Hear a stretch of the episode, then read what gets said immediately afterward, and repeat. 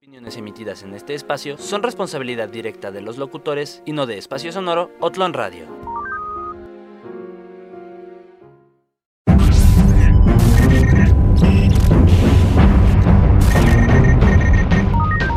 Conoce al equipo de Mission Geek Possible. Mission Geek Possible. Nombre código Parker. Tobey Maguire, Andrew Garfield o Tom Holland. Ese es el debate. Nombre código Apu. En vez de que pongan esto, pongan a Valentín Elizalde y su banda guasabeña. Nombre código Mr. T. Hasta el último respiro no sabemos quiénes puramente somos, ya que estamos ocupados precisamente siendo. Nombre código Miglovin. Bueno, yo creo que Portal es uno de los mejores juegos puzzles que ha existido, ¿no? Nombre código Otto. Creo que los dirigidos por Miguel Herrera han hecho un gran desempeño en la cancha. Nombre código Tío. Sin duda Queen es una de las mejores bandas de la historia. Y nosotros somos Mission Impossible.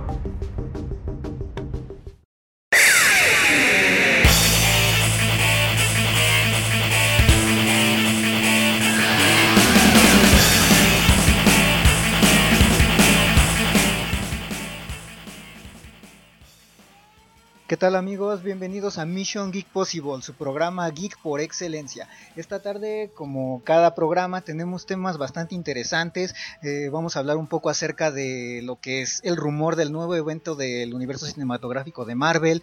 Vamos a tener un especial de música de ACDC. Vamos a estar comentando sobre videojuegos, Assassin's Creed, los deportes con el buen Eric. Y bueno, aquí les habla eh, Uciel Malo, el tío, y les voy a presentar a, a, todo el crew como cada día. Voy a empezar con el buen Apu, el único jugador de básquetbol que sale a jugar con botas y sombrero sinaloense. Emiliano Mendoza. A toda la, la audiencia que ya está puestísima. Amigos, pónganse cómodos. Ojalá ya tengan sus palomitas y su buena chelita ahí a su lado y que gocen de, del show de hoy. Muy bien. Eh, ahora vamos con el señor México argentino, que es una versión eh, latinoamericana de, de John, Jonah Hill, pero él no sabe quién es. El buen Eric Guerrero. Hola, ¿qué tal amigos? Un gusto saludarlos aquí a toda la bandita. Espero se la pasen muy bien hoy. Recordar que es el un programa muy especial. No quiero dar spoilers como Tom Holland, pero es un programa muy especial. Espero que nos puedan acompañar. Tom Holland. Muy bien, amigo, muy bien, gracias. Eh, ahora vamos con el defensor de los casos perdidos, el buen Rodrigo Méndez, Mr. T. Hola, este, gracias por estar un día más aquí con nosotros. Eh, yo le tengo fe a las personas y por eso defiendo los casos perdidos. Es lo único que puedo decir. Ay, ay, ay. Aunque siempre pierdas. Y bueno, vamos con el último del crew, pero no menos importante, el hombre que era eh, un fiestero en Super Cool y después se convirtió en un villanazo en Kikas, el buen Mick Lovin, Gabriel Herrera.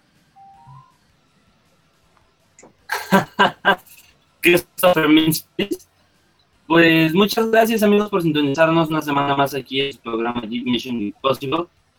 Como ya saben y ya se lo mencionaron, vamos a tener un especial de ACDC vamos a hablar acerca del último gran estudio de Diego, el último gran evento, el rumor del siguiente gran evento de Marvel. Eh, vamos a tener eh, algo de Civil War del cómic, vamos a hablar acerca de pues el juego que está ahorita en boca de todos, Assassin's Creed, que hoy se anunció el próximo juego, eh, los, los, deportes, vamos a vamos a tener varias eh, cosillas aquí eh, interesantes. Perfecto. Y pues bueno, ya saben que para calentar motores, pues nos vamos a ir con una rolita de Tú que eres el fan acérrimo de ACDC, cuéntanos acerca de la canción, ¿con cuál nos vamos? Sí, antes faltó presentar a alguien y me parece que es el que siempre presenta y nunca, y nunca se presenta, el hombre que está aquí desde antes de que existieran los dinosaurios, el Malo. Ah, muchas gracias por esa presentación, amigos, pero sí me presenté. Entonces, como ya dijimos, eh, vamos a hablar de una banda de hard rock eh, muy importante. Sus álbumes han vendido un total estimado de 200 millones de copias. Entonces, imagínense, es una banda que fue incluida en el Salón de la Fama del Rock and Roll el 10 de marzo del 2003, prácticamente una leyenda. Y pues es ACDC, que es, como ya dije, un grupo de hard rock australiano que fue formado en 1973 en Sydney, Australia, por los hermanos Malcolm y Angus Young. Y esta primera canción se llama Hey Way to Hell, que es el sexto álbum de estudio de la banda, y fue publicado en 2007, eh, el 27 de julio de 1979, perdón. Entonces, espero que les guste. Perfecto, nos, nos vamos siendo las 4 con 6 de la tarde. Regresamos a Mission Geek Possible.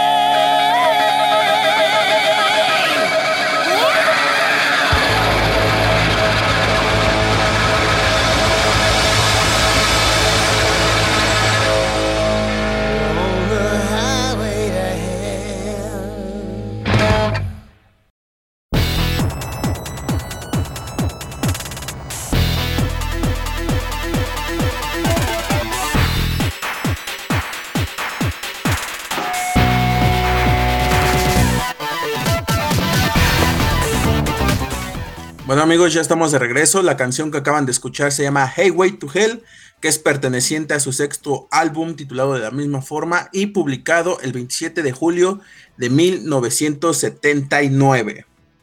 Así que Gabo, dinos qué es lo que sigue hoy con el tema. Vámonos, vas con todo, ¿eh? Pues mira, ahorita para empezar vamos a echarnos eh, lo que concierne al próximo gran evento de Marvel, que en este caso sería Ultimatum. Y pues, a ver, platíquenos qué es lo que traen respecto a este rumorcillo. Yo realmente no lo, no lo había escuchado. Este, de hecho, viéndolo me salió, me, me, me, me agarraron en curva, vaya. O sea, ¿cómo se va a manejar o cuál es la idea que se trae de, de este evento? A ver, cuéntenos. Bueno, pues este rumor llegó por parte de MCU Cosmic, que es un portal en el que por lo regular siempre dan rumores correctos eh, que terminan siendo ciertos y pues se dice que se va a adaptar el evento del, universo Ultimate que se llamó Ultimatum. Recordemos que este, este evento se centra en la muerte de Wanda Maximoff y Pietro Maximoff, o sea, Bruja Escarlata y Quicksilver. Eh, y en este Magneto se vuelve completamente loco, invierte los polos de la Tierra, causando desastres naturales y muchas catástrofes. Y entonces es cuando se juntan algunos de los Vengadores, los Hombres X y los eh, X-Men. Cuatro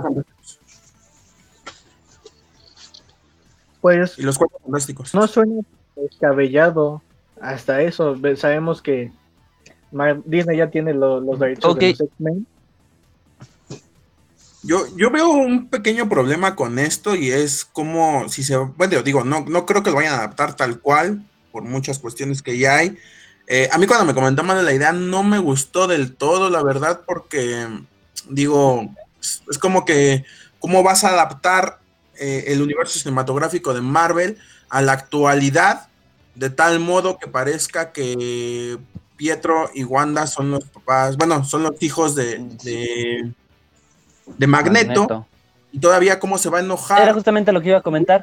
Justamente lo que iba a comentar. A ver que Quicksilver ya murió. Esos, esos, son los problemas que yo veo de manera inicial. Pero bueno, Gabo, tú coméntanos qué es lo que, lo que opinas. O sea, vaya, lo que, como les decía yo ahorita, pues les preguntaba cómo lo iban a tratar precisamente por esto, ¿no? Porque, ¿cómo vamos a, van a manejar que ellos nacieron alterados? Porque no, se usaba no se usaba la palabra mutantes, los manejaron como alterados porque habían infundido los poderes en ellos, no habían nacido ellos con sus poderes, entonces, ¿cómo es que ellos van a ser precisamente eso, no hijos de Magneto? ¿Cómo van a, a matar a, a Wanda. Amigos. Y a, Pietro, sí, sí, o sea. Ya está muerto. Piensen en esto. ¿qué película, ya está muerto, exactamente. Piensen sencillamente en esto. ¿Qué película viene de Doctor Strange? ¿Cómo se llama? El multiverso, de la locura. Ah, claro, entonces en ese caso, claro, es que en ese caso también pueden sacar de ahí a Pietro y pueden sacar a Tony y pueden, o sea, podrían hacer un desastre completo con esa película. O sea, si lo manejamos así, y además si que se traigan a, al Pietro a otra dimensión. O que lo pues regresen sería como que no trajeran a, a Tony de regreso por ahí. No hacen una película, ¿no? Yo pienso que solo Magneto, digamos, lo que solo jalen a Magneto, para que sea Si lo están jalando, ¿cómo va a ser de la nada que tiene dos hijos de ya este universo? Mira, yo, yo tengo una teoría, una idea, y es que como sabemos en el universo cinematográfico de Marvel, pues no se adaptan tal cual las historias. Entonces, puedes tener la primicia de que Magneto se vuelve loco, puedes meterle alguna otra razón que no sean Wanda y Pietro, y siendo sinceros, la primicia es buena. O sea, teniendo esa primicia de que Magneto se vuelve loco y invierte los polos magnéticos de la Tierra y empieza a causar destrozos y fenómenos naturales, está bastante chida. Eh, coincido con ustedes en que es bastante difícil que se, que se adapten las, las muertes de Quicksilver y de Scarlet Witch. Pero, como sabemos, pues en el universo cinematográfico, una vez más lo reitero, no se adaptan tal cual. Claro, eso, me parece muy, muy buena idea y de hecho es muy cierto que no se adapta tal cual. Sin embargo, también el próximo gran evento sería como, como un Thanos o simplemente una película más donde juntan a los cuatro, a los Vengadores y a los X-Men. Porque sí me parecería un poquito difícil, o más bien yo no, yo no vería de qué forma van a adaptar películas para que al final guíe en que Magneto se vuelve loco y, pasa todo este suceso. Es que eso no podría hacerlo en una sola película. Eh, entonces, no, no sabría como que qué, acontecimientos van a suceder antes de todo eso para que llegue precisamente a ese desenlace, que es lo que vimos con la saga del infinito. Que todas las películas estaban acomodadas de tal manera de que aparecieran las gemas, de que aparecieran los guardianes y, demás cuestiones. Pero no podrías. quién eh, consiga las gemas. Ese, ahí cierro yo con eso. Es que no podrías reducirlo a una película, es un evento relativamente grande. Y pues vaya, reducirlo a una película sería como restarle demasiada importancia. Tomemos en cuenta que, vuelvo al, mismo ejemplo, ¿no? Incluso eh, adaptado al cine, siento que Civil War pudo haber dado para dos o tres películas. Y el hecho de, de que se reduzca un evento de esta magnitud a una película con al menos tres grupos de superhéroes. Serían los cuatro fantásticos X-Men y lo que quieran de los Vengadores. O en este caso los nuevos Vengadores. Pues sí, ya sería como. como un. Un suicidio de a 10 minutos por. Por grupo casi casi, ¿no? Entonces, una batalla relativamente rápida y un desarrollo exageradamente corto de los de los personajes y de los grupos de superhéroes. Entonces, esto tendría que ser un, evento a relativamente largo plazo, sin embargo, algo importante aquí a destacar sería, pues vaya, que hay muchas cosas que tendrían que adaptar y adaptarlas muy bien para que no queden huecos argumentales. Así como, como Infinity War quedó adaptado o Endgame quedaron adaptadas al cine, para que no quedaran, o sea, tantos huecos argumentales. Digo, una saga tan grande, obviamente iba a tener errores de lógica y continuidad, ¿no? Como que el tercer acto estuvo en todos lados. Pero vaya, eso no o sea, vaya, es una saga muy grande, es imposible que, que no haya errores de este tipo.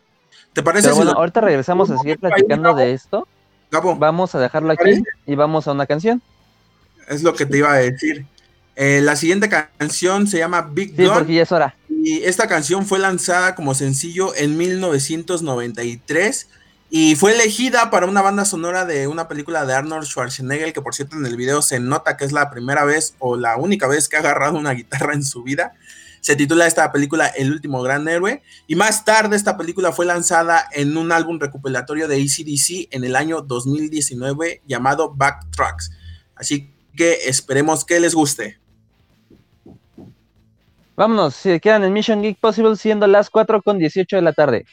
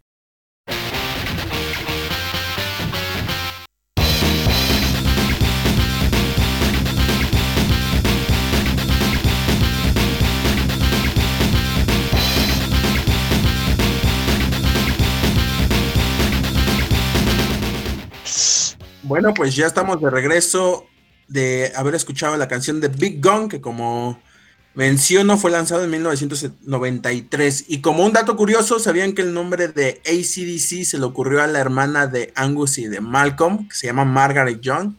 Que como tal el nombre lo sacó mientras estaba usando su máquina de coser. Y pues en, la máquina aparecían las siglas ACDC, que significan Alternative Current o Direct Current en español, corriente alterna y corriente directa. Y así fue como pues a los dos les gustó y se quedó ACDC como nombre. Pero bueno, nos habíamos quedado en que Gabo mencionaba que no se puede adaptar este evento de Ultimatum en una sola película. No, no, no, no, ah, ah más películas para eh, poder adaptar este gran evento. Entonces, pues mi única duda sería cómo adaptarían tantas películas para que al final eh, concluyan con este evento de Marvel. Mira, amigos, yo tengo, yo tengo. Pues ahora sí que pues pregunta de los hermanos, ¿no? Ajá, ¿sí malo? Yo tengo una pequeña teoría y es que pues, realmente no se necesita que sea el siguiente mega, mega evento de, de Marvel. Eh, puede bien ser una introducción para los cuatro fantásticos, para los hombres X.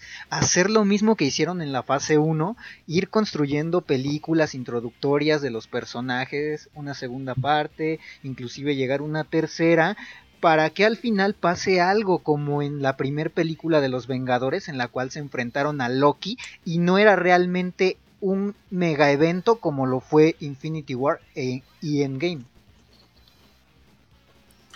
Que es más o menos lo que yo comentaba. Pero es que volvemos a lo mismo.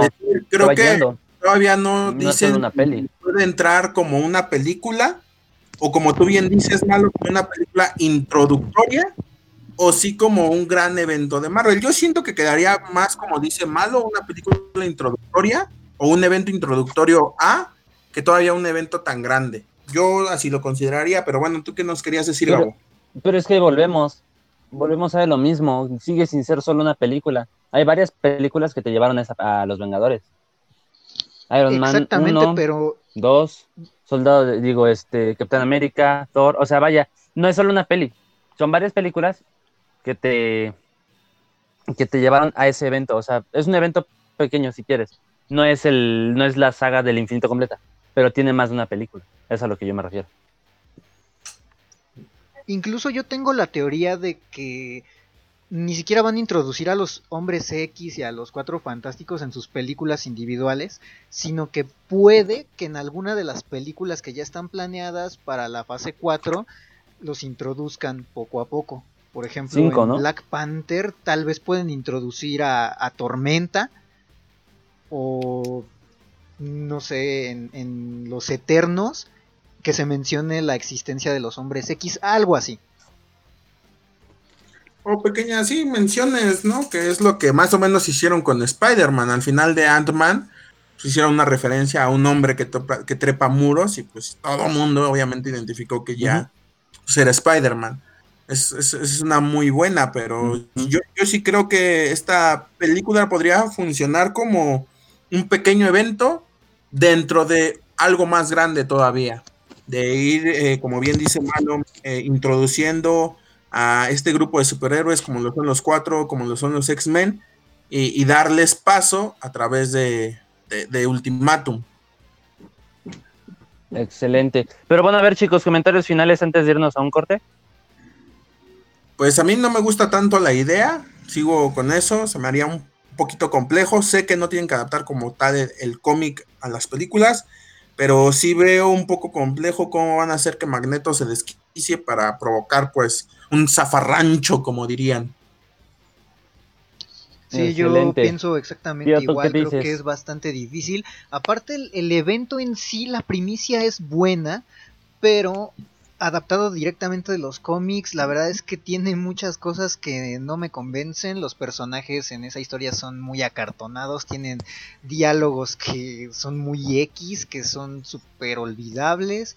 Entonces, no sé, siento que Marvel debería empezar a pensar en adaptar otro tipo de historias que incluyan a entidades galácticas, cósmicas, no lo sé, tal vez ir ya planteando la existencia de Galactus o inclusive de Anilus o Kang el Conquistador, alguno de esos y dejar a los hombres X un poco de lado, ya que todavía está muy fresco que Dark Phoenix fue un fracaso completo. Excelente. Emi. Pues lo mismo, es complicado ya que aún de hecho no sabemos cómo nos, nos introduzcan a los X-Men. Entonces esto que se está haciendo es solamente especulación y pues yo soy más la idea de que vayamos viendo cómo, cómo van a... De hecho, la siguiente fase ni ha iniciado, entonces hay que ver cómo inicia, cuáles son las pequeñas, pequeñas cositas que nos van introduciendo, pequeñas menciones y de ahí pues ya debatir como un poco más sólido esto, ¿no? Ok, Eric. Pues yo me quedo con eh, a, reservarme o esperar un poco a ver qué nos depara, pero estoy, eh, comentarios finales, de acuerdo con el tío. Muy, muy, muy bien. Entonces vamos a... Pues yo creo que aquí todos estamos de acuerdo en que pues vamos a... en que todos estamos muy de acuerdo en que pues es un evento que va a ser difícil de poderse adaptar, de poder ser adecuada a la pantalla grande, especialmente por la premisa que nos maneja. Pero en fin, te mándanos a la siguiente canción, porfa. La siguiente canción se titula Shoot to Trial. Es la segunda canción del gran álbum Back in Black y este fue lanzado el 25 de julio de 1980. Excelente, vámonos a un corte y regresando. Regresamos, son las 4.29 del 30 de abril. Vámonos.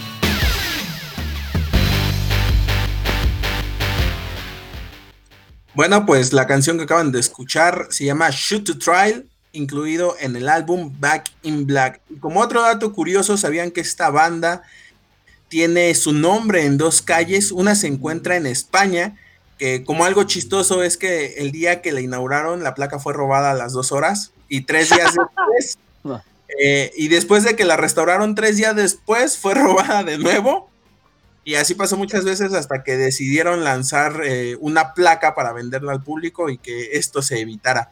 Y el otro está en Australia, la otra calle que tiene el mismo nombre de ACDC y esta fue inaugurada en 2004. Pero bueno, Gabo, síguenos diciendo qué es lo que sigue en los temas de hoy. Pues como decía antes de irnos al corte, hoy nos va a tocar hablar en el cómic del día em, acerca de Civil War. El cómic, el cómic no la película, el cómic. Su primera edición contra su segunda edición, ¿cuál es mejor? ¿Por qué? ¿Qué rollo hay? ¿No puedes contarnos de qué va la guerra civil? No, no, mira, ya me puse la pijama, entonces no, no podría. No, pues, bueno, en este cómic, como un pequeño preámbulo, Mm, es como, ¿cómo explicarlo? De una forma muy simplista. Hay, hay dos bandos de superhéroes debido a ciertos eh, eventos que, que, van sucediendo. Unos están de acuerdo con entrar a un registro gubernamental. Otros están en contra por proteger su identidad, vaya, que no sea de conocimiento público. El, el, bando que defiende el proteger la identidad es el Capitán América y el bando que defiende el, el vaya, el, registrarse, el, ser agentes, vaya, entre comillas, por decirlo de alguna manera, trabajar para el gobierno, sería el, liderada por el grandioso playboy millonario filántropo Tony Stark, Iron Man. Y pues esto desencadena una, una guerra de superhéroes en, en la que salen varios embarrados. Y el más perjudicado es pues como siempre, el pobrecito Peter Parker. ¿Por qué? Pues porque es el primero en desmascararse y decir, pues yo soy el hombre añeque y sus enemigos, ay, mira, qué bonito, ya sabemos contra quién irnos y pues le matan a la tierra. Ay, ese buen Pedro Parker. el Pedro, pero a ver chicos, ustedes, esa es la primera edición. ¿Qué más pueden decir de la primera edición ahorita antes de que vayamos a la segunda edición y nos demos de topes en la pared? ¿qué te puedo decir? Es uno de los eventos más grandes de los cómics y a mí me encanta. Realmente se me hace una gran obra. Desde el comienzo se empieza a sentir la tensión entre los dos bandos y cuando llegan las batallas finales tú ya estás eh, pensando en qué bando, qué bando voy a escoger. Y la verdad es que pues yo en mi caso me quedo con el del Capitán América porque las razones de Iron Man son bastante tontas y como siempre, está en un error. Hombre. Ya, ya, que estás por ahí, Malo, ¿nos podrías decir cuáles son las, las razones de Iron Man en el cómic, por favor?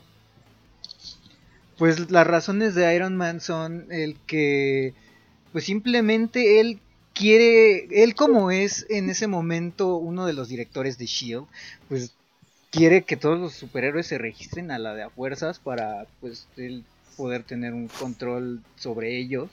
Y el Capitán América, pues ya sabes, defiende la, libertad. No, no, eh, tan, no, o sea, no defiende tanto las identidades secretas, sino la libertad que tienen los superhéroes para trabajar, se podría decir. Como, como siempre, como que Tony ve más por sus intereses bajo el argumento de decir es lo mejor para todos, más allá de llegar a una conciliación o mínimo ponerlo a debate, ¿no? Que es lo que generalmente siempre busca el Capitán América, no tratar de, hacer ese tipo de acciones. A mí en lo personal este cómic me gusta mucho, creo que ver a dos grupos de superhéroes que obviamente para la gente va a estar más con uno o con otro por los gustos que puedan llegar a tener, pero yo creo que en algún punto todos vimos a nuestros superhéroes favoritos luchar contra otros de nuestros superhéroes favoritos. Entonces, creo que este cómic fue una gran apuesta eh, y funcionó muy bien. A mí la verdad sí me conmovía ver a unos contra otros. Eh, de repente cuando Tony nos engaña de que según llega Thor al campo de batalla, también digo, no, ¿cómo es posible? Va a destrozar a todos. Pero bueno, no era Thor en realidad. También vemos como en cierto punto Tony está Pero bueno, muchachos, aguanta, aguanta. tío, tío, espérate, espérate, espérate, espérate, espérate. Vámonos a un corte, vámonos a hacer una canción. De, eh. ¿Me podrías decir qué canción nos toca?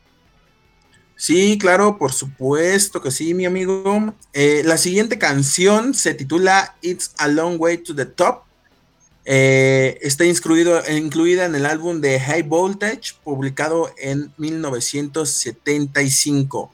Y esta canción nos habla sobre las peligrosas travesías que tuvo la banda para llegar a ser famosa. Entonces esperemos que les guste. Excelente, vámonos un corte y regresamos. Son las 4 con 41.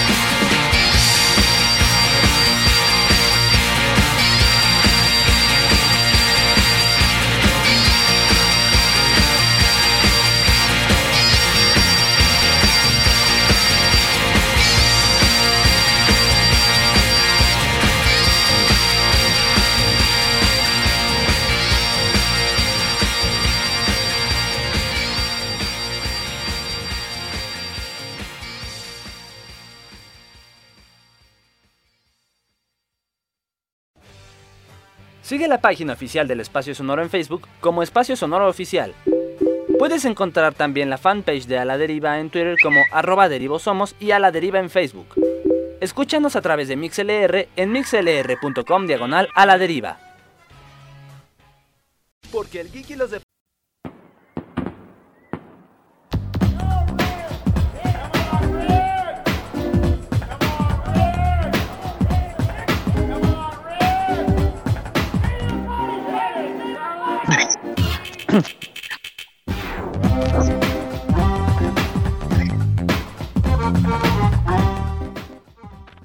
Bueno, pues ya estamos de vuelta. Esta canción que acaban de escuchar se llama It's a Long Way to the Top. Y como curiosidad, salió en la, en, la película de Escuela de Rock. Y e hilado a esto, eh, sabían que también la idea de que Angus Young saliera con su uniforme del colegio fue también, eh, ahora sí que una contribución por parte de su hermana Margaret. Entonces yo creo que le debemos mucho a la hermana de, los Young y nunca se le ha agradecido como debe de ser. Pero bueno, Eric, ¿nos podrías decir tú qué opinas del el cómic de Civil War?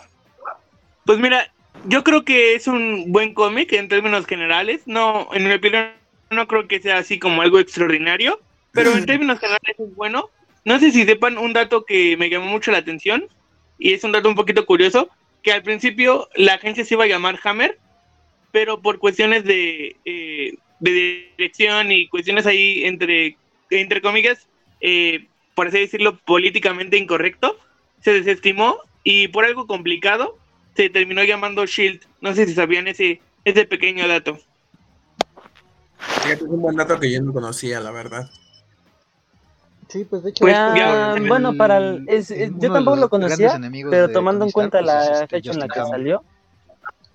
Entonces creo que No, pero tomando en cuenta para la fecha en la que salió, yo creo que tiene lógica porque pues vaya, tomando en cuenta, digo, bueno, no Civil War, sino que fue creado esto de Shield, pues fue en los 80s, 90s, y todo esto, pues estaba esto del comunismo, socialismo, todo esto, entonces, pues recordemos que el martillo es uno de los, el, es uno de los, mm, logos insignia de esto, y pues Estados Unidos estaba en guerra con esto, y decir que era Hammer. De la ex Unión Soviética, por favor.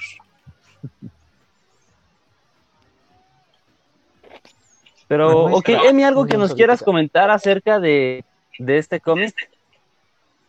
Vaya, vaya, mis amigos, ¿qué les digo? Nuestro cómic. Nuestro este cómic. Yo este, inicié como que eh, en este mundo. Fue de, de mis 10 iniciales y me encantó el, el solo hecho de, de ver estas dos piezas fundamentales de este universo dividiéndose y haciendo estos equipos con villanos eh, se, me, se me hizo algo espectacular en ese momento. Y más que nada, el, el cómo también eh, en, el, en, la pelea final, el capitán se da cuenta que al estar metidos en esta pelea le están haciendo más daño al planeta que por todo lo que habían peleado. Entonces eso también te, te dice el tipo de persona que es. O sea, fue, fue un momento esencial de, del cómic también. Así es. Entonces, bueno, comentarios finales, muchachos. Gabo, comentario final sobre Civil War. Gabo Gabo. Pues, bueno, yo creo que, yo creo que ahí, ¿me escuchas? ¿Ahí me escuchan? Ahí te escuchamos. Excelente. Pues bueno, yo personalmente pienso que el que es un buen cómic. La segunda edición, pues el, cortarlo de golpe, de cortarlo con los scrolls, fue un gran error. En lugar de darle una conclusión real y que resulta que todo fue culpa de los scrolls, pues fue como que algo relativamente tonto, ¿no? Pero echaron a perder una obra maestra. No sé, ¿tú te qué opines? Pues a mí me gustó mucho Civil War, creo que es un buen cómic creo que marca también un suceso importante como la muerte del Capitán América, que es algo sublime.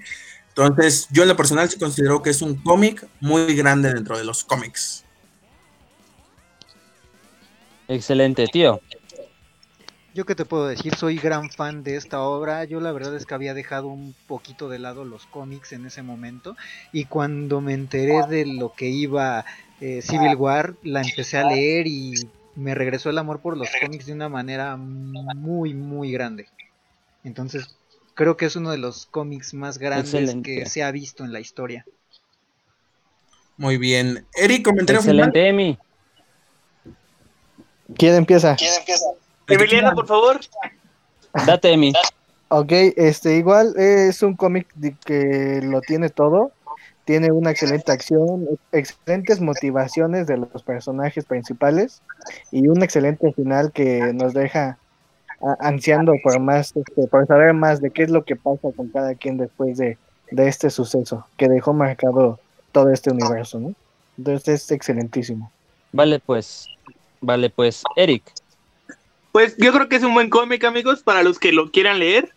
Digo, ya cuestión personal no es como que el mejor que me gusta o el que más me gusta, pero buen cómic para esta cuarentena. Muy, muy, muy bien. Perfecto. Te, por favor, dinos qué canción vamos. La siguiente canción es una gran canción que es Back in Black, que es la sexta canción del álbum que se titula de la misma manera, Back in Black, y fue lanzado, como ya dije, el 25 de julio de 1980. Entonces, esperemos que les guste esta gran canción. Mi favorita. Excelente, ya escucharon. Vámonos a esta gran, gran, gran canción de esta banda hermosa. Son las 4 con 52, casi 53. Vámonos.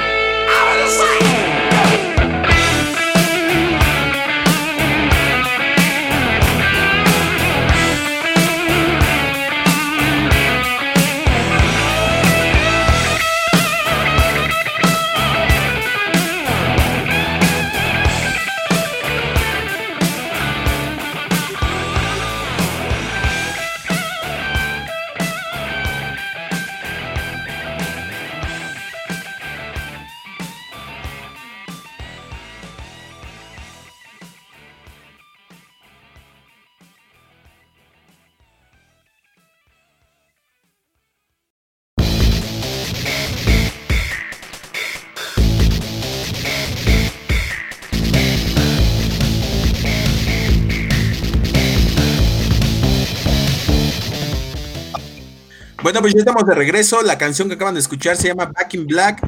Es la sexta canción del álbum homónimo y fue lanzado el 25 de julio de 1980.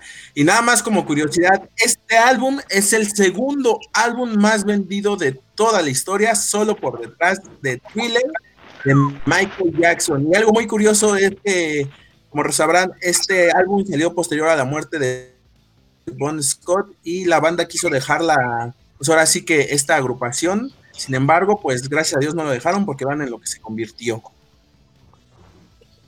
Yo les quiero preguntar una cosa, amigos. No sé si han visto el video que está que anda ahí en Facebook, pero es una versión donde Chabelo canta Back in Black. Está buenísimo. sí, no, sí lo habíamos visto.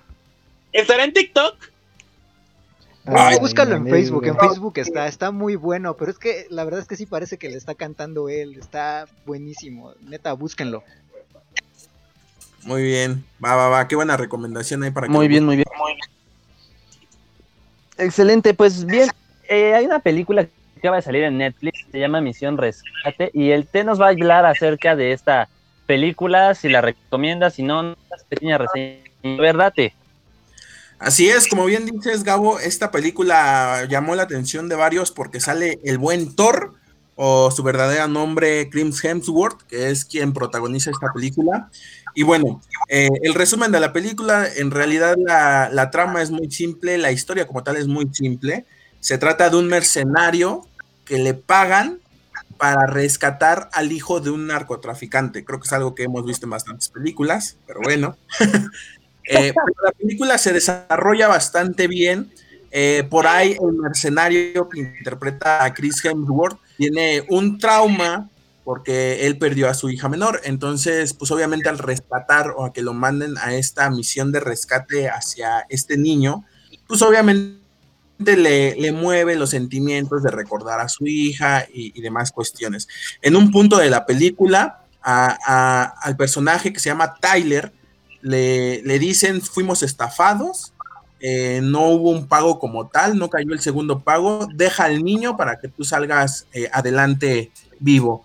Y pues él decide no hacerlo, decide mantener al niño, decide ir y seguir con la misión, pese a que pues no, no tiene este segundo pago.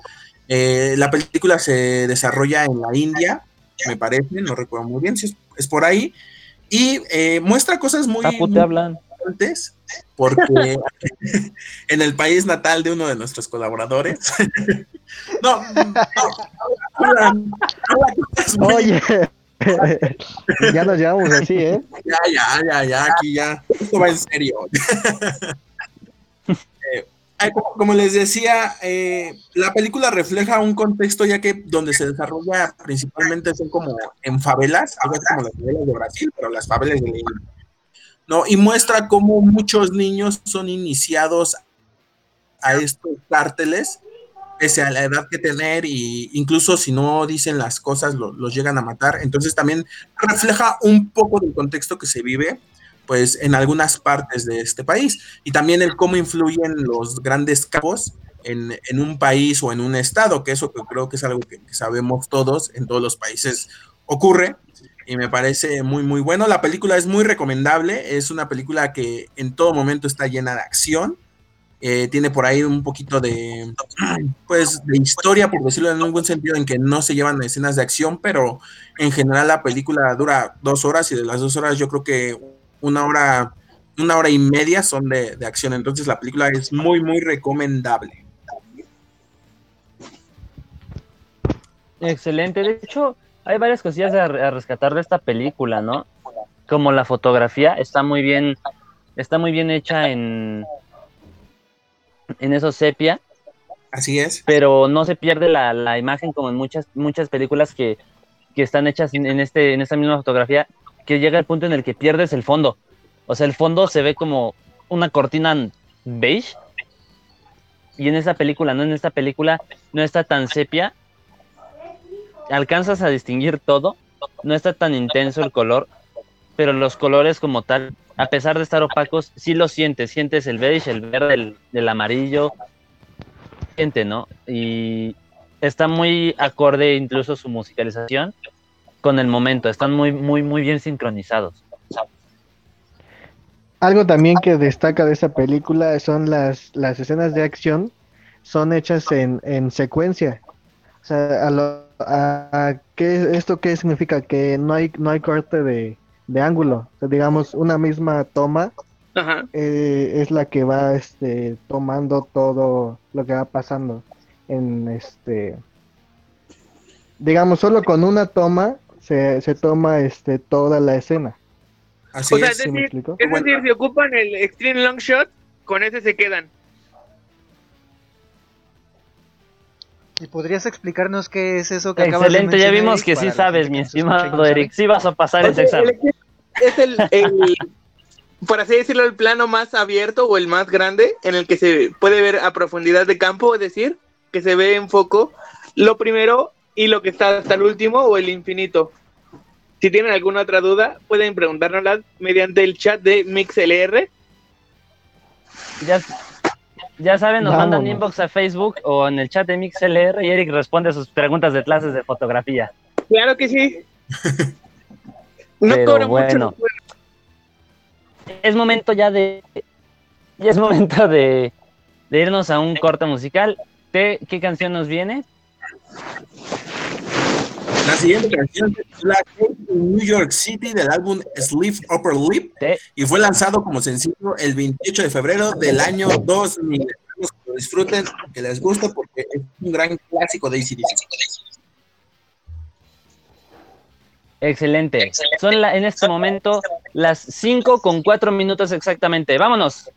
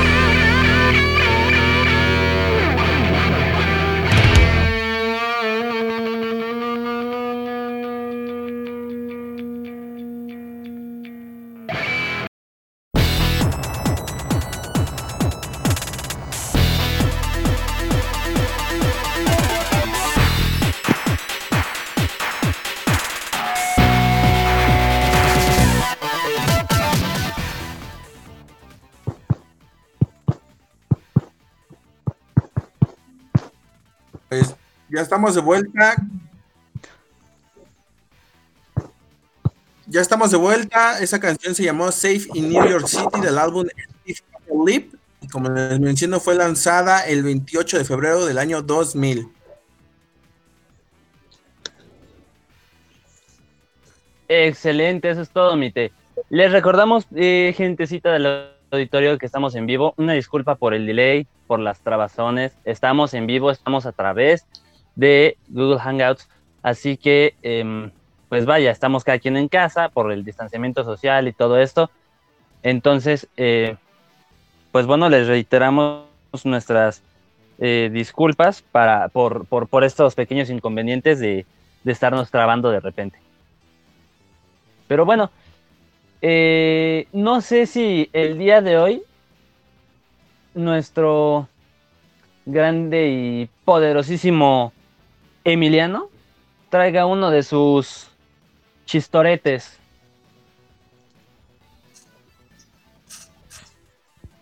Emiliano.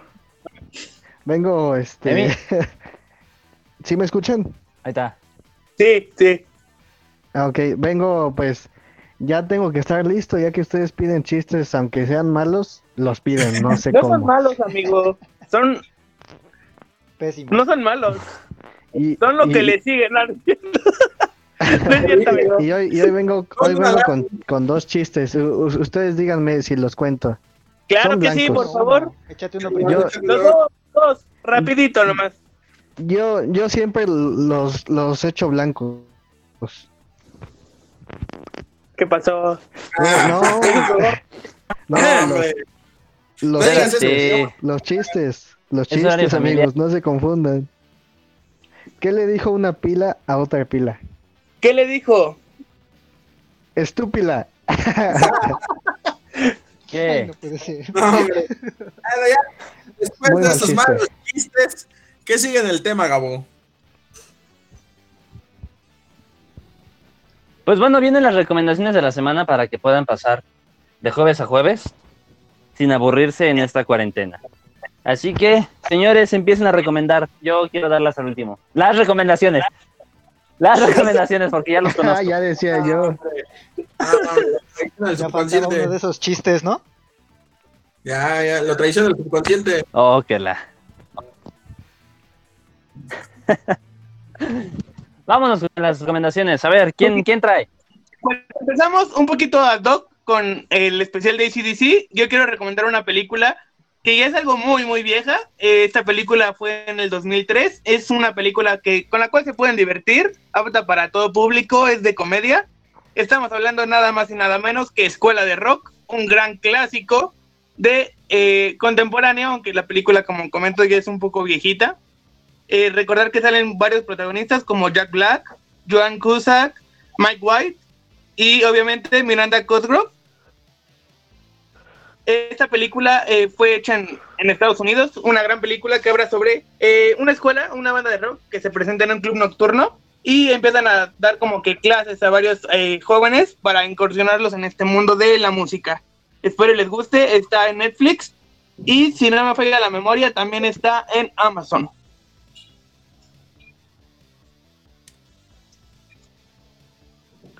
Excelente. Muy bien. Emi. Eh, amigos, este, yo les veo con una película de música jazz y blues. Una este, muy buena película que se llama Whiplash, donde sale el, en esa película J.K. Simmons.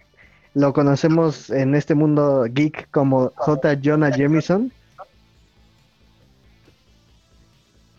Y esta película es de un chico que está en una escuela de música, vaya, y este, digamos, este maestro que es J.K. Simmons les exige demasiado a los alumnos a un punto donde muchos de ellos este, dejan de estudiar la música. Entonces, algún, este muchacho hace que despidan al maestro de, de, este puesto y al final este maestro se venga con este muchacho invitándolo a un concierto donde, donde no le da las, las este, digamos, cambia de último momento las canciones del show, dejando al niño, al, dejando a este chico muy mal enfrente de, de miles de personas. Y aquí en esta última escena es vale la pena todo, todo el tiempo que, que estuvieron sentados en viendo esta película. Es una excelente película. Véanla, hace que, que sientan y, y, conozcan lo bello que es este, este tipo de música que es el blues y el jazz. Vale mucho la pena. Excelente. Tío, ¿qué nos traes? Bueno, pues esta semana es otra comedia para que se rían. Las otras películas que han recomendado están un poco más serias, bueno, excepto la de Escuela de Rock. Pero bueno, también tiene que ver con este mundo del rock y con el mundo de la radio. Se llama The Boat That Rock o en español Los Piratas del Rock. Es una comedia británica basada en la historia de una radio pirata de los años 60 que emitía rock, pop y canciones de protesta eh, desde los estudios de un que estaban más bien en un barco abandonado. Eh, transmitían las 24 horas del día y pues nos cuentan las aventuras que tienen todos estos locutores dentro del barco. Y la verdad es que está bastante entretenida, yo se las recomiendo mucho. Eh, denle una oportunidad, se van a reír muchísimo.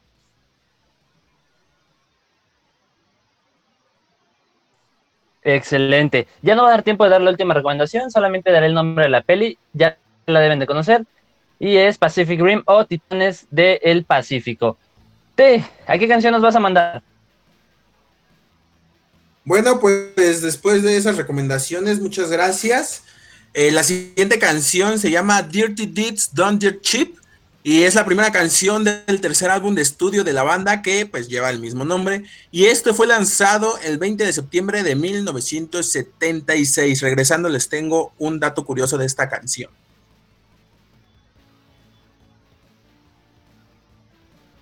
Perfecto, son las 5 y cuarto de la tarde, vámonos.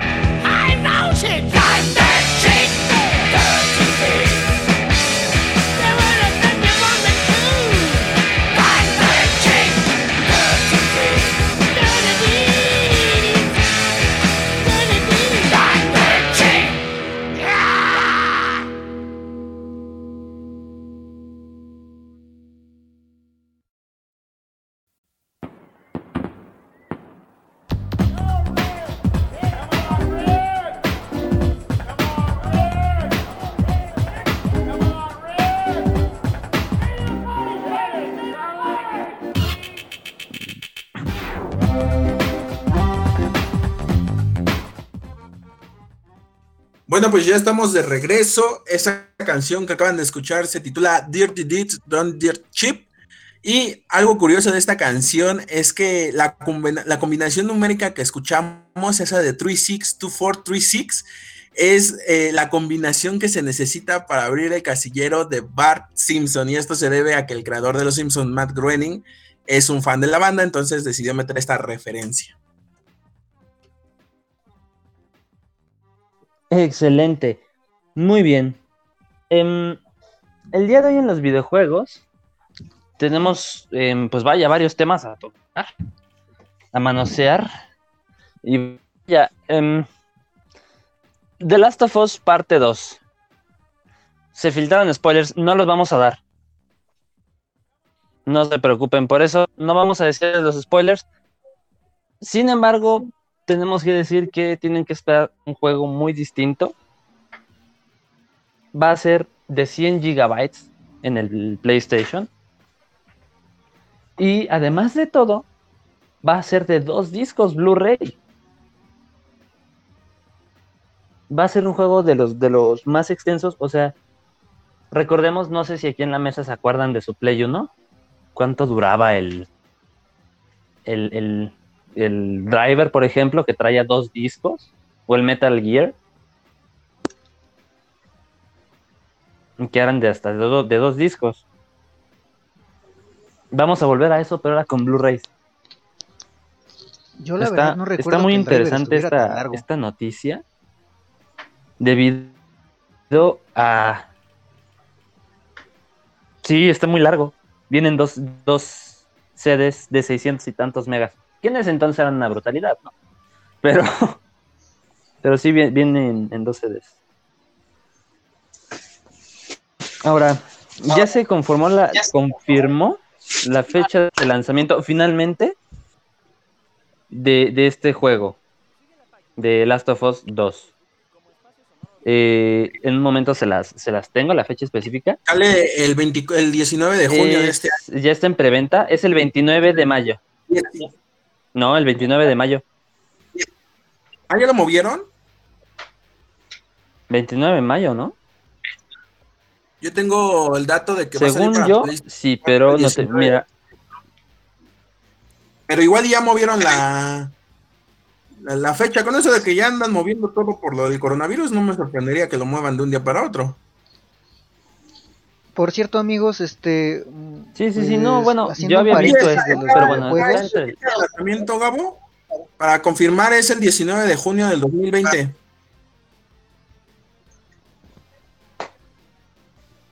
Ah, ok, sí, porque yo aquí tengo 29 de mayo, pero bueno, ahorita con lo del coronavirus todo se está moviendo. Pero, tío, ¿qué ibas a decir? Eh, pues haciendo un paréntesis a esto de los videojuegos, pues ahorita me acaba de llegar una noticia que es bastante triste eh, para todos aquellos seguidores de la trova y de canciones de ese estilo, pues conocerán a Oscar Chávez. Muchos lo conocerán por la película de los Caifanes. Eh, pues desgraciadamente acaba de fallecer a sus 85 años. Eh, lo internaron ayer en la noche con síntomas de coronavirus y se confirmó que hace un rato falleció. Eh, pues un mi más sentido pésame a la familia, un abrazo grande y pues maldito coronavirus. ¿Por qué no se lleva a Maluma o alguno pues sí, nos, nos está. A Justin Bieber, por favor. Pero bueno. Eh, paz y pronta resignación a la familia, ¿no?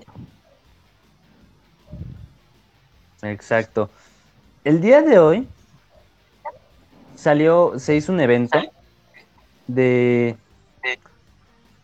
de, Ubisoft que dice que decían que iba a haber algo nuevo de Assassin's Creed, etcétera, etcétera. Y en efecto, en efecto, se anunció el Assassin's Creed Valhalla, el cual nos, nos hablará acerca de otro asesino. En esta ocasión será un vikingo. En la página de Mission Geek Possible eh, están las imágenes que liberó Ubisoft hace algunas horas, entre ellas las portadas y todo esto.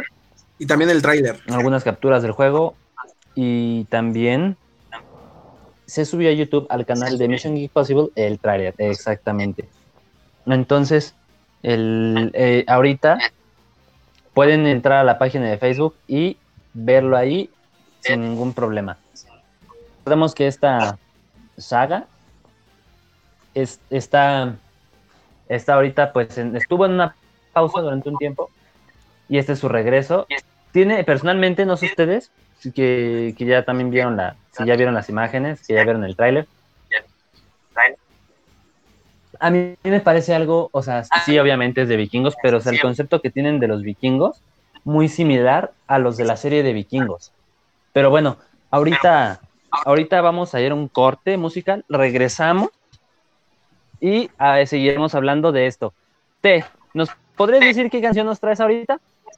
Claro que sí, Gabo. La siguiente canción se titula You Shook Me All Night Long y es también del álbum Back in Black. Eh, fue lanzado el 25 de julio, como ya dije, de 1980. Y también la canción eh, más tarde apareció en el álbum Who Made Who. Entonces, esperemos que les guste. Excelente. Y pues ya saben, su, su rolita para, pues ya sabrán qué, regresando de la cuarentena. Vamos a un corte y regresamos. Son las 5 con 26. Vámonos. Totalmente en vivo.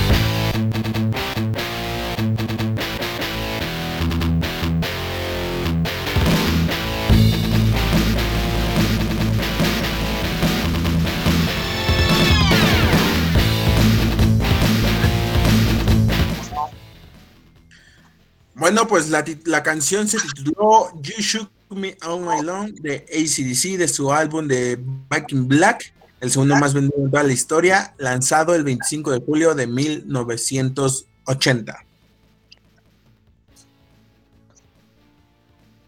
Excelente, muy bien. Y pues retomando lo, lo pertinente a lo que estábamos hablando acerca de este último Assassin's Creed, no sé qué les parezca el tráiler, el arte que, que está manejando. Si también a ustedes se les hace similar a, a, la serie de vikingos. No sé Pues- ustedes qué piensan. A mí el tráiler me gustó, como siempre. creo que hacen bonitos trailers. Eh, sin embargo, mm, creo que es un reciclado más, que creo que es el problema que tiene Assassin's Creed, esta serie en específico. Eh, entonces, pues habrá que ver cómo ya es el gameplay como tal y no un tráiler. Eh, creo que la idea de los vikingos, pues bueno, es una idea que todos traen metidas de cómo son, ¿no? En, en cuanto a su aspecto y cómo vivían. Entonces, pues se me hace un, un, tanto lógico el hecho de que hayan, pues, metido este diseño en el juego para, pues, hacerlo más familiar a, lo que la gente conoce. Pero en sí, pues el tráiler me gustó, sin embargo, sigo pensando que es un reciclado y eso lo pienso porque se ve un campo de batalla. Y eso es algo que teníamos en el anterior Assassin's Creed, Assassin's Creed Odyssey, que podías entrar al campo de batalla para ganar un territorio, entonces pues pareciera ser que con este tráiler eh, van a reciclar esa idea y pues igual y reciclan todo el juego, nada más que cambian de historia. Pues a mí O sea, la verdad sí me vaya, de los juegos soy anteriores. Un gran fan de la saga, me gustan mucho esos juegos y la verdad es que el tráiler se ve re bonito. La verdad es que sí me gustó muchísimo. Y la verdad ve es que me emociona el tema de los vikingos. Y sí, coincido con Gabo, sí se ve como en la serie de vikingos. Pero la verdad es que los diseños están muy padres. Entonces, pues la verdad espero que sea un buen juego. Y si tiene cosas recicladas, pues eh, ese es el pan de cada día con, con esa saga. Entonces, pues tampoco hay que esperar mucho, pero espero que por lo menos sea bueno. Y bueno, eh, quiero mandar un saludo rapidísimo a Jordanita que está escuchándonos como cada martes y cada jueves, ya se volvió una habitual de nuestro programa. Y a mi amigo Juan Carlos que está en Playa del Carmen, eh, debe hacer muchísimo calor por allá. Un saludo y un abrazo a los dos. Excelente. Pues muy bien. Sí, yo también coincido, o sea, el arte está, como dice Malo, está muy bonito. Será una nueva historia. Yo personalmente, me, a mí me llama la atención por los vikingos, yo soy fan de esta cultura. Y vaya, finalmente espero que tenga un soundtrack tan épico también como, como la, la misma serie de, de vikingos tiene, ¿no? Recordemos del tema de Lucky Kills Athelstan y bueno, es, es un tema hermoso que refleja muy bien la emoción del momento.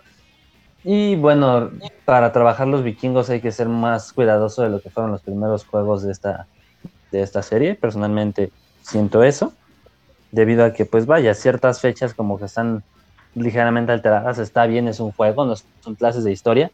O bueno, T, no sé, T y, y, y el tío, no sé si me van a dejar ahorita, pues si esto sea mentira, ¿no? Que ahorita con las clases en línea, pues es muy posible que así nos manden a tomar las clases de historia. Confirmo. En una, de esas, en una de esas sí se le ocurre al secretario de, Educa- de Educación Esteban Moctezuma hacerlo, ¿eh? No lo dudes. Con eso de las ocurrencias que luego tienen. Sí, no, yo tampoco. Que nos Pues manden sí. a tomar Yo considero esas son otras Creed. cosas. Pero este, este tema en específico lo vamos a tocar de hecho en un video de YouTube, entonces pues espérenlo porque va, va a estar, va a estar bueno, va a estar bueno. Va a ser el sí contra el no, va a estar interesante. de hecho. Sí, va a estar bueno. Interesante Va a estar propuesta. Yo, lo personal, yo en lo personal creo que es un buen juego. Bueno, o sea, también nos mostraron el tráiler y todos los trailers son buenos, pero pues yo creo que va a ser un buen juego. El tráiler está re bonito. Pues esperemos que sí. Esperemos que sí, mis chicos. Pero bueno, te, ¿a qué, a qué cancioncita nos vas a mandar? Bueno, pues la siguiente canción se, se titula Rock and Roll Train.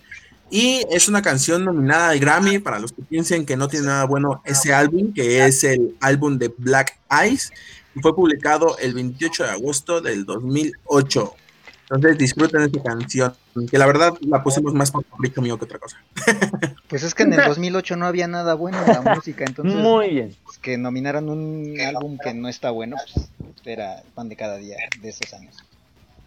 Ya manda la canción, luego te quejas. Exactamente. Pero bueno, son las 5 con 35. Vámonos.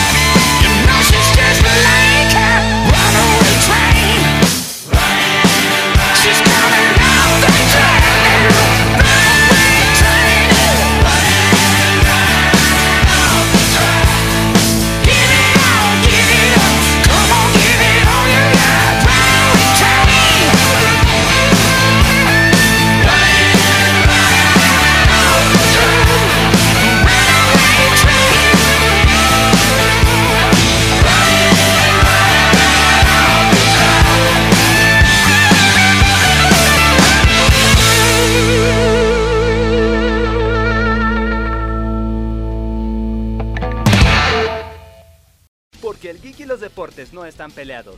La tiene Calucha, sigue Calucha, sigue Calucha. ¡Tiro! Escucha el jueves a las 4 pm en Clon Radio a la deriva a través del espacio sonoro a Mission Geek Possible. ¡Zambombazo de Spider-Man!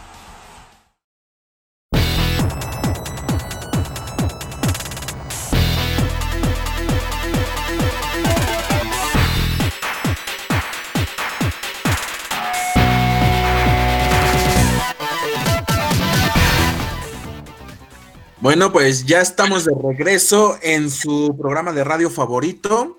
Eh, la canción que acaban de escuchar se titula Rock and Roll Train de ACDC, lanzada en el álbum Black Eyes, un álbum la verdad no muy bueno, eh, y fue publicado el 28 de agosto de 2008. Pero bueno, Gabo, ¿qué sigue en el programa?